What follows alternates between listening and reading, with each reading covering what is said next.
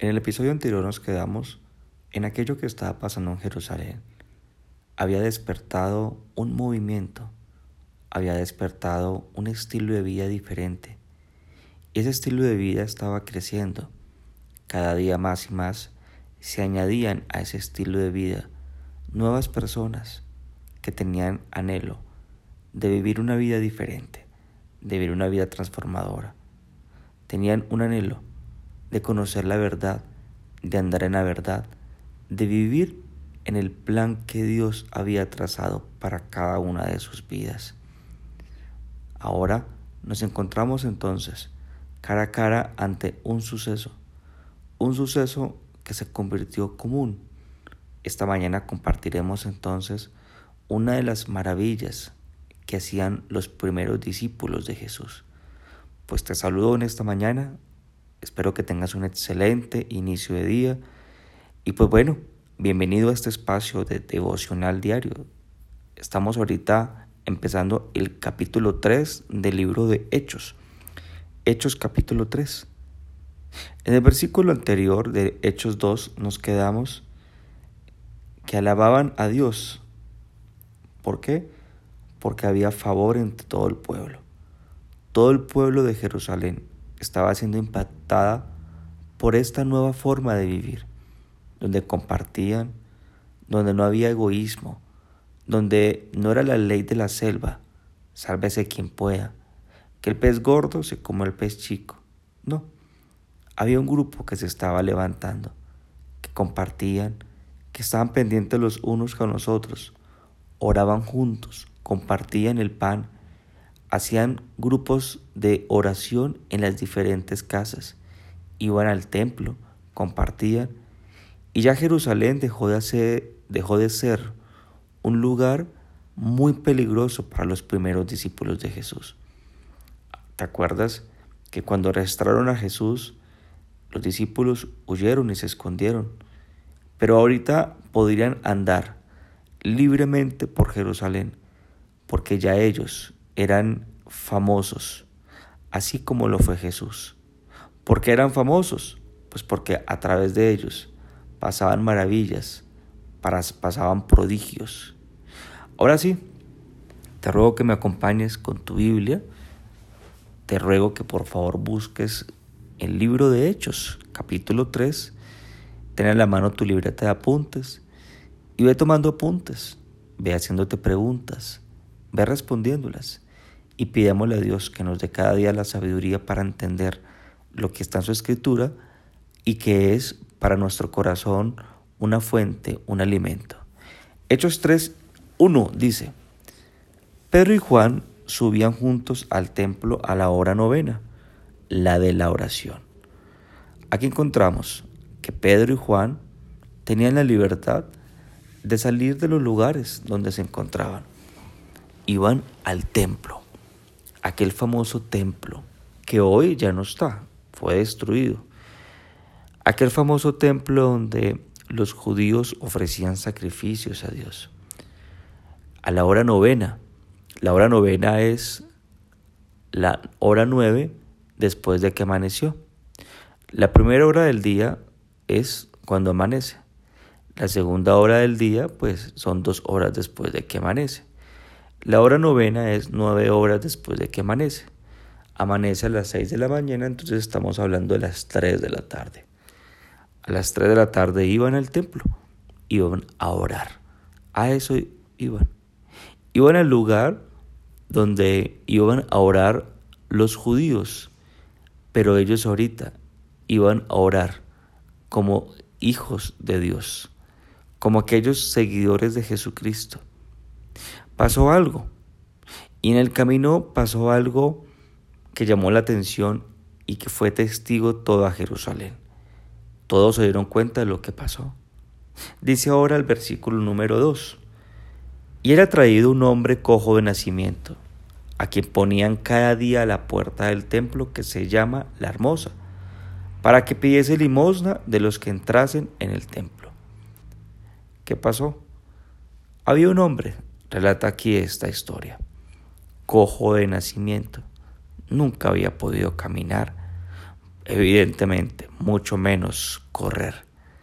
Un hombre que siempre fue cargado por otros. Un hombre que se sentía incompetente, no apto para desarrollar una labor básica, que muy seguramente tú lo puedes hacer. Pero en el corazón del hombre, de este hombre, puede existir lo mismo en alguno de nuestros corazones, que no me sienta apto, que siento que no puedo, no puedo tal vez enfrentar una circunstancia, no puedo y mejor decido hacerme a un lado. Bueno, este hombre cojo de nacimiento dice que a él lo cargaban y lo llevaban hasta el templo, a una puerta específica. Esa puerta es donde pasaban las personas que iban a orar al templo. Todo aquel que iba al templo por esa puerta veía a ese cojo. Las escrituras no dicen cuántos años este hombre hacía esta labor, de extender su mano y de pedir una moneda para su sostenimiento. Eso no dice la Biblia. No dice quiénes eran los que los cargaban y los llevaban hasta la puerta.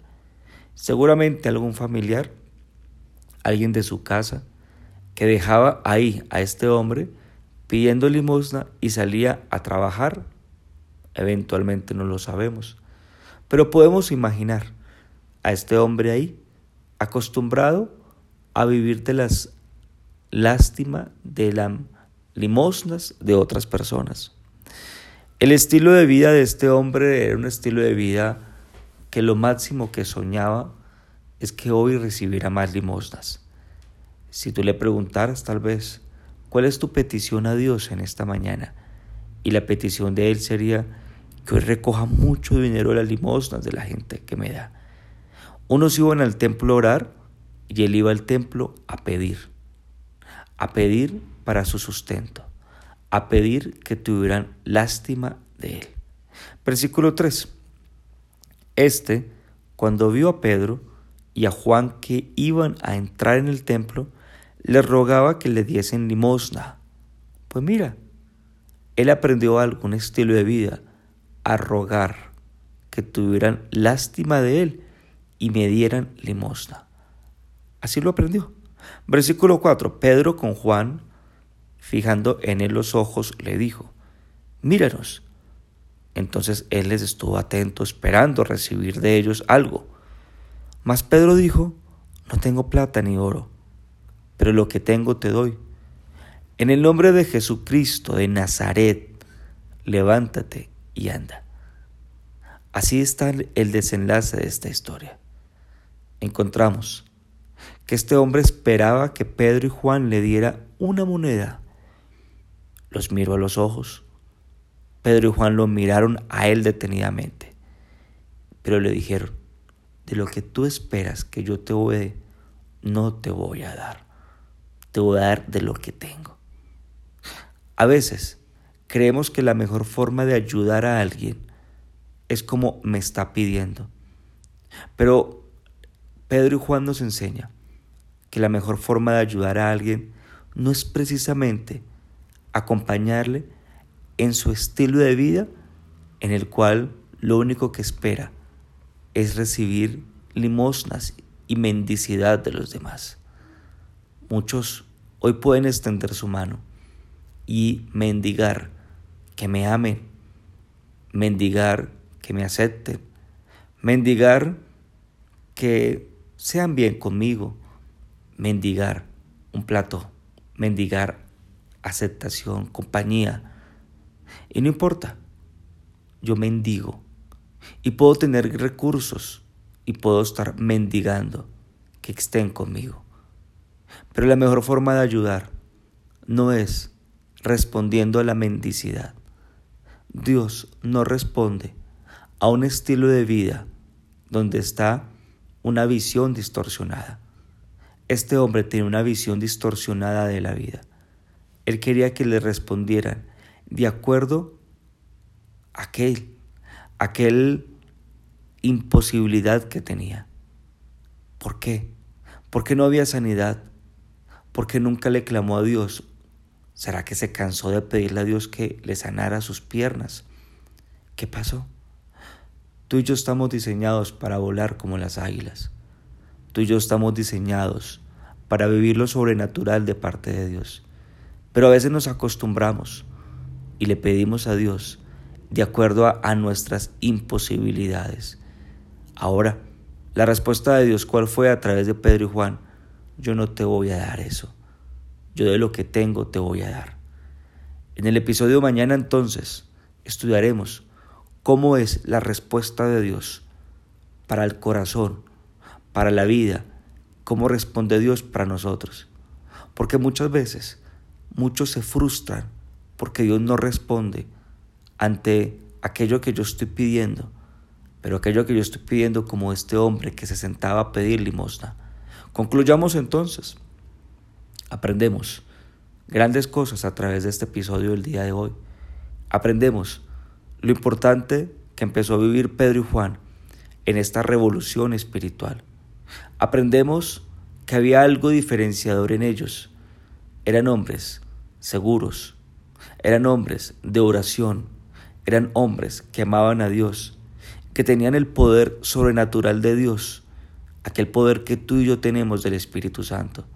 Pero también aprendemos que yo no puedo pedirle a Dios desde mi cojera, no le puedo pedir a Dios desde mi imposibilidad, no le puedo pedir a Dios desde mi incapacidad, sino que tengo que pedirle a Dios de acuerdo a las promesas y los sueños que están en su palabra para mí.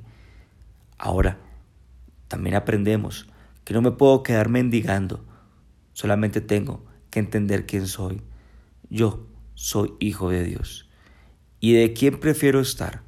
¿De rodillas delante de los demás o de rodillas delante de Dios? Acompáñame y hagamos una oración en esta mañana. Gracias Padre lindo por esta mañana, por la bendición que nos das de aprender en este tiempo tantas cosas. Quiero pedirte tu bendición, que sigas enseñando a nuestras vidas, para que nosotros, que nosotros en algún área de nuestra vida podemos ser como aquel hombre.